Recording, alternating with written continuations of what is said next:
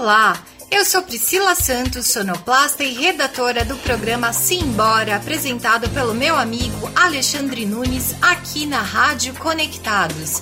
E esse é meu podcast, edição especial Pandemia e Torcidas Organizadas. O coronavírus já afeta todo mundo. Mortes e incertezas pairam no ar e no meio dessa pandemia alguns exemplos merecem destaques. O futebol está parado em boa parte da terra, mas no último fim de semana os alemães já retomaram os jogos da Bundesliga, sem torcida nas arquibancadas e sem contato físico na comemoração de gols marcados. Uma realidade única, por enquanto, mas, ao que tudo indica, serão medidas adotadas por todos os grandes torneios de futebol do mundo. Aqui no Brasil, as reprises de grandes clássicos da modalidade ganham espaço na grade de TVs pagas do país. As torcidas ainda fazem graça e pulverizam no Twitter a paixão que está em modo pausa. O que poucos sabem é que as torcidas organizadas, famosas nos noticiários por promoverem desordem e violência, hoje promovem ações sociais e levam ajuda para quem mais precisa. Se a pandemia mudou o mundo, ela também trouxe empatia a esses torcedores que, além de tirarem de suas carteiras a quantia financeira para comprar cestas básicas, máscaras de proteção contra a Covid-19, álcool em gel e cobertores, eles, torcedores de organizadas, preparam toda a logística e saem nas ruas para distribuírem esperança.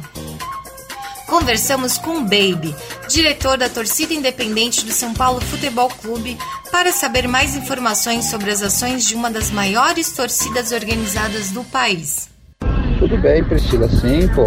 É, hoje a Independente ela desenvolve um papel é, direto no, no, combate ao Covid-19. É, já tem praticamente três meses que a gente começamos as ações aqui na Casa Independente, frente ao estádio do Morumbi, né? É, arrecadando cesta básica, comprando cesta básica, levando cesta básica para as comunidades aqui do Paraisópolis, Jardim Colombo, né?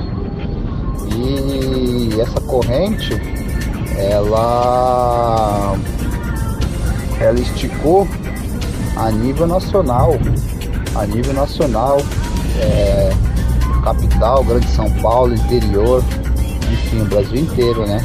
Então, todos os dias praticamente tem uma ação da torcida independente, seja ela no ABC, seja ela é, na região central, zona leste, zona norte, zona sul, todas lideranças nossas, bairros, cidades, interior, né? Para você ter noção, é, é, se você acompanhar a página lá, você viu, né? Teresina, lá no Piauí, Sobral, lá no Ceará, Uberlândia, Minas Gerais, Rio de Janeiro, é, Rio de Janeiro, no centro do Rio de Janeiro lá também.